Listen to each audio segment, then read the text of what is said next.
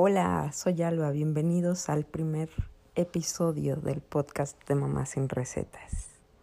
Muy bien, pues por fin me decidí a hacer esto y les voy a contar de qué va este podcast. Hace seis años, cuando yo me convertí en mamá, ninguna de mis amigas cercanas era mamá. Y quien sí lo era, pues estaba súper ocupada con con su bebito en ese momento, que era súper pequeño y pues la necesitaba. Entonces no había mucho tiempo de platicar. Me sentía sola y fue una manera de hacer algo terapéutico, de empezar a escribir sobre esos días que a lo mejor pues no les podía contar a alguien más, ¿no? Y no porque no pudiera, sino porque más bien yo creía que no les iba a interesar. Entonces decidí abrir un blog, mamasinrecetas.com. Y bueno, seis años después, aquí estamos. Eh, pues me he cambiado de plataformas, he hecho esto mucho más formal y sentí que a veces el, el formato del blog, el mismo formato de Instagram, no te permite contar eh, las historias en tan pocos caracteres. Siento que hacía más falta pues algunas palabras y que pudieran entender mejor, que yo pudiera explicar mejor eh, lo que les quiero contar. Así que bueno, arrancamos con este episodio que se llama Cómo encontrar tu centro sin salir de casa. Bueno, pues fíjense que esta cuarentena sin duda ha sido retadora para todos, pero pues a veces hay momentos en que todo funciona ¿sí? Y estoy segura que en su casa también, por más desastroso que sea todo, hay un momento en que todo funciona y nos preguntamos, pero bueno, ¿qué hice para que de verdad este, esto pasara, esto funcionara, esto se diera así? Y a veces es tan fácil encontrar la respuesta si nos ponemos atentos, si nos ponemos a observar. Yo creo que basta con ponernos muy, muy sensibles a nuestra intuición, a nuestro medio y a nuestro entorno para darnos cuenta de eso. Yo sé que a veces es difícil cuando los niños te están gritando. Por ejemplo, mi hija esta semana pasó por la dentición, ¿no? ya no sé este en qué en qué diente vamos. Creo que vamos en las muelas, pero la pasa mal, es difícil, llora, quiere que la carguen y cuando la cargas, pues quiere estar abajo. Sin embargo, pues bueno, ahí estamos y eso tiene una lección. Y también mi hijo gritándome que le dé su snack número 100, también tiene otra, otra lección, ¿no? Que a veces no, no podemos ver porque estamos ocupados o haciendo todo a la vez. Lo que les quiero platicar es que todo esto que nos pasa y que a veces parece un caos es una invitación para ir a nuestro centro, para buscar claridad, para fomentar la paciencia y disfrutar. Esto suena contradictorio.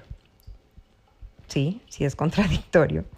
Pero la verdad es que podemos aprender muchísimo de esas cosas que suenan tan bonito como encontrar el centro. Esas cosas que nos dicen en clase de yoga. Suenan bonito porque son bonitas. ¿Quién no se siente bien estando en balance? Entonces, ahí van eh, algunos aprendizajes breves que he tenido con mis hijos y se los quiero compartir. Bueno, eh, mis hijos, y estoy segura que si tienen hijos, sobrinos o conocen a algún niño eh, cercano, duermen cuando están cansados y comen cuando tienen hambre. Simplemente siguen sus instintos. Esos son sus hábitos. ¿Y qué pasa cuando no los cumplen? Se ponen de mal humor, igual que un adulto. Esa es la primera lección. La segunda lección es que los niños se acercan al agua con cualquier pretexto quieren jugar a la tierra, estar descalzo. ¿Por qué? Porque simplemente es su forma de conectar con la naturaleza. No están pensando como yo, que me quiero ir a un retiro a Valle de Bravo, que me gustaría estar en la playa. No, ellos simplemente sienten esa necesidad, van afuera y exploran y a, a lo mejor vivimos en una ciudad donde solo hay calles, pues bueno, ellos quieren meter las manos a la tierra, perseguir a los gatos, estar trepando por donde quiera, ensuciarse, mojarse. Es más simple de lo que nosotros creemos. Tan simple como que ellos se puedan divertir brincando en los sillones y corriendo, porque esa es la manera en que ponen su energía en movimiento. No están pensando en, ay, me tengo que inscribir a Pilates o tengo que hacer una rutina de Tabata súper intensa para quemar calorías. No, ellos se mueven porque su cuerpo se lo pide, se mueven porque saben que así están bien y cuando ellos desgastan toda su energía, o no desgastan, pero la canalizan, son otros niños, son mucho más obedientes, son mucho más pacientes, eh, se pueden sentar tranquilos después a, cenar con uno. Entonces son pequeñas claves que nosotros podemos ver en nuestra casa. Y por último, eh, de las lecciones que he aprendido en estos días es que mis hijos quieren pasar mucho tiempo con nosotros, están pidiendo atención, pero también quieren ir con sus abuelos, eh, enviar audios y videos a sus amigos, porque a pesar de la cuarentena es su forma de estar cerca de la gente que aman y estar con la tribu que los sostiene. Así mismo también los invito a que nosotros lo hagamos, a que estemos cerca de la gente que queremos eh, pues de esas personas cercanas que pueden cambiar nuestros días y estar muy, muy cerca de nuestra familia. Les quiero compartir que mi misión en mi casa pues es en medida de lo posible hacer que todo funcione, darles el snack 100, 101 o 102 y aplicar todas estas cosas increíbles a mi vida cada día. Espero que este podcast les haya gustado. Gracias por acompañarme.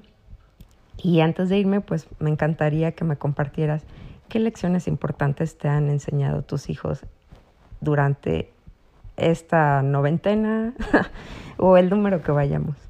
Muchísimas gracias. Nos vemos pronto.